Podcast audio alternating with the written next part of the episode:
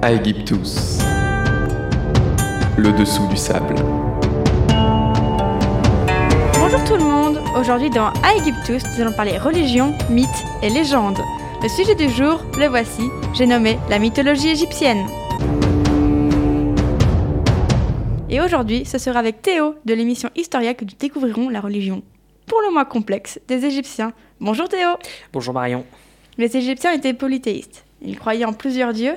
Euh, si les plus anciens remontent à l'époque prédynastique, donc avant les pharaons, nous savons que ces divinités provenaient de l'univers magique et fantastique de la préhistoire égyptienne. Un, imani- un imaginaire lié au monde animal et au cosmos. Les dieux égyptiens sont zoomorphes.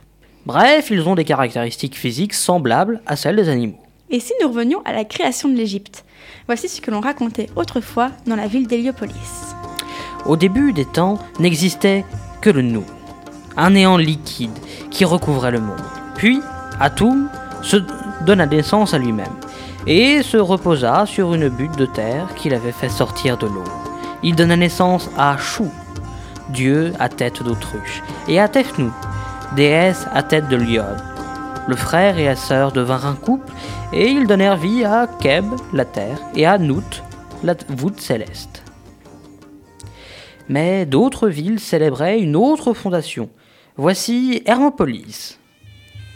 Thoth, dieu à tête d'ibis, jaillit du Noun et pondit un œuf sur une butte de terre. Cet œuf fut couvé à tour à tour par quatre dieux mâles à tête de grenouille et quatre déesses femelles à tête de serpent. Ils se nomment Noun et Nounet, éléments liquides, He et Hehet, qui sont l'infini, Keku et Keket, qui forment les ténèbres, Amon et Amonet, qui fondent l'élément mystérieux. Lorsque l'œuf éclos, c'est le soleil qui en sortit et qui s'éleva vers les cieux. Mais la plus simple des légendes est celle-ci, provenant de Memphis. Ta, dieu créateur, imagina le monde, en pensée. Puis lui donna vie en énumérant les noms de chaque chose. Ça a dû être long. La vie serait belle si nous pouvions façonner des mondes à l'image de nos pensées. Eh oui, mais les dieux égyptiens ne sont pas tendres entre eux. Et leurs mythes sont loin d'être des contes de fées pour enfants. Tu as raison Théo, ça me fait penser au mythe d'Osiris, Isis, Horus et Seth. Seth était un dieu malveillant. Il règne sur le désert et envie la place de son frère Osiris. Un jour, il décide d'organiser une fête à laquelle il convie ce cher frère. Il fait construire un sarcophage exactement à la mesure de ce dernier. Laisse-moi deviner, il propose un jeu? Celui qui rentre pile poil dans le sarcophage gagne? Bravo, vous remportez cette momie de chat. Mais oui, c'est le concept. Seth enferme son frère dans le sarcophage, puis le découpe en morceaux et le jette dans le Nil. Que de joie pour son épouse Isis. Tu m'étonnes, elle est devenue folle. Et lorsqu'elle est parvenue à récupérer chacun des morceaux d'Osiris, il en moquait un, manquait un, le sexe. Et on lui, elle lui en a fabriqué un en argile. Et les déesses Isis et Nephthys ont pu faire d'Osiris la première momie, aidée de Thoth et d'Anubis. C'est ainsi qu'il est passé de dieu des hommes et de l'agriculture à dieu des morts. Je crois qu'on n'a pas encore parlé d'Horus, Théo. Ah, bah oui, c'est normal, il n'est pas encore né. Isis a été fécondée par le sexe d'argile de son mari et est tombée enceinte du, du petit Horus. hein. Je vous laisse, je vous passe les détails, hein, mais à la manière d'Hercule, il a vaincu dès le berceau deux gros serpents venus le tuer sur ordre de, bah, de. Et une fois devenu fort et un beau jeune homme à la tête de faucon, Horus décida de venger son père. Et là, ça ne fait plus mumuse avec les sarcophages, croyez-moi. Tout d'abord, Horus va provoquer Seth en duel. Il ravage une grande partie de l'Égypte et le jeune dieu gagne. Seth est blessé. Blessé, mais très rancunier. Hein. Il va se rendre sur les terres d'Horus et tenter de le violer. Hein. Ici, ça arrive sur les dieux, et bah forcément, comme, une, comme toute mère, elle est folle de rage. Elle récupère la semence de son fils euh, et force Seth à s'allier à elle. Selon les mythes, il en naîtra Thoth, Horus le jeune ou encore Anubis. Comme quoi, tout le monde s'y perd. Et pas très glorieux, hein, surtout que Seth finit par arracher un œil à Horus dans toute cette mêlée. Certes, mais Thoth lui en confectionnera un œil nouveau, en verre, un œil magique, l'œil Ouija, un grand symbole de guérison d'ailleurs. Oui, enfin, il n'y a pas que aussi des, des divinités locales dans la mythologie. Oui, je dirais même plus, de nombreuses divinités égyptiennes ont fait un long voyage, comme Apis et Sérapis. Osiris et Parapis, regarde-moi. Comment faites-vous ça, le coup des yeux? Silence, concentre-toi.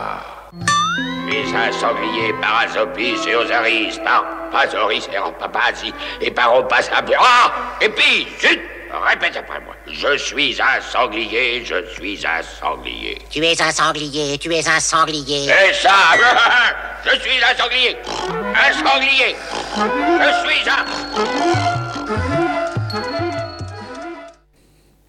Ce sont des dieux du Nil. Ces deux, euh, nos chers Apis et Sérapis.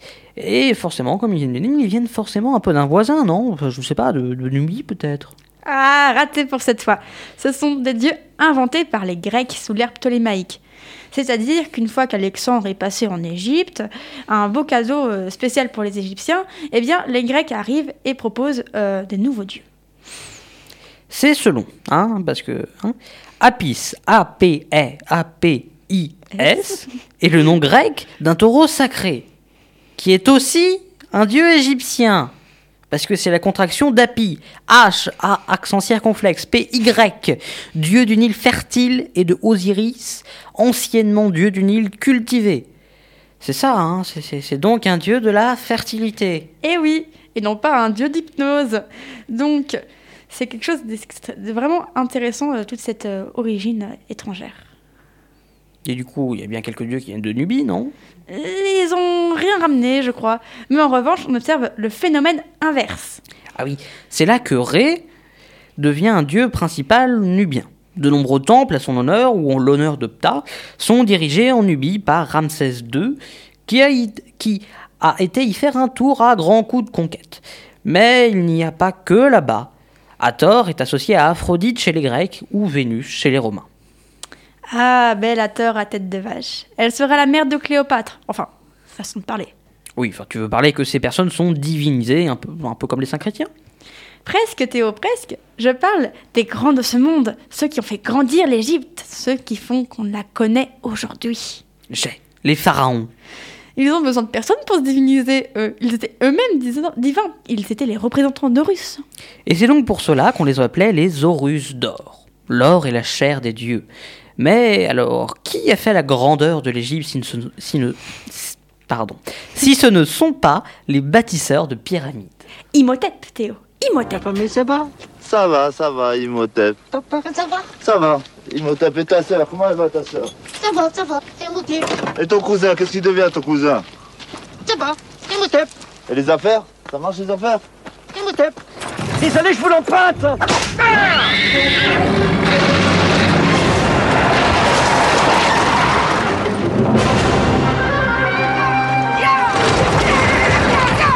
C'est fréquenté par ici, hein Ça va, Imhotep. C'est lui qui fit construire, c'est notre cher Imhotep, la première pyramide à degrés à Saqqara. L'architecte de renom qui était également aussi mathématicien, astrologue, médecin, philosophe. Il n'a pas fallu mille ans pour que ce nom soit invoqué au même titre que Thoth ou de Bess.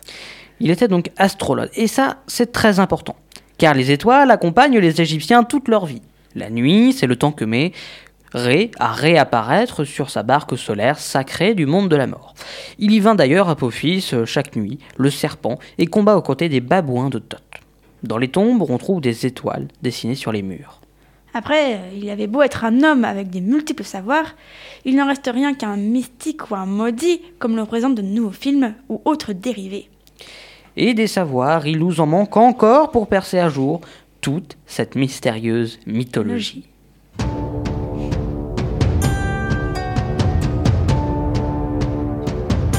Bien cachés sous le sable se cachent parfois les petits esprits qui font les grandes légendes. À bientôt pour voir ce que les sables d'Égypte nous réservent.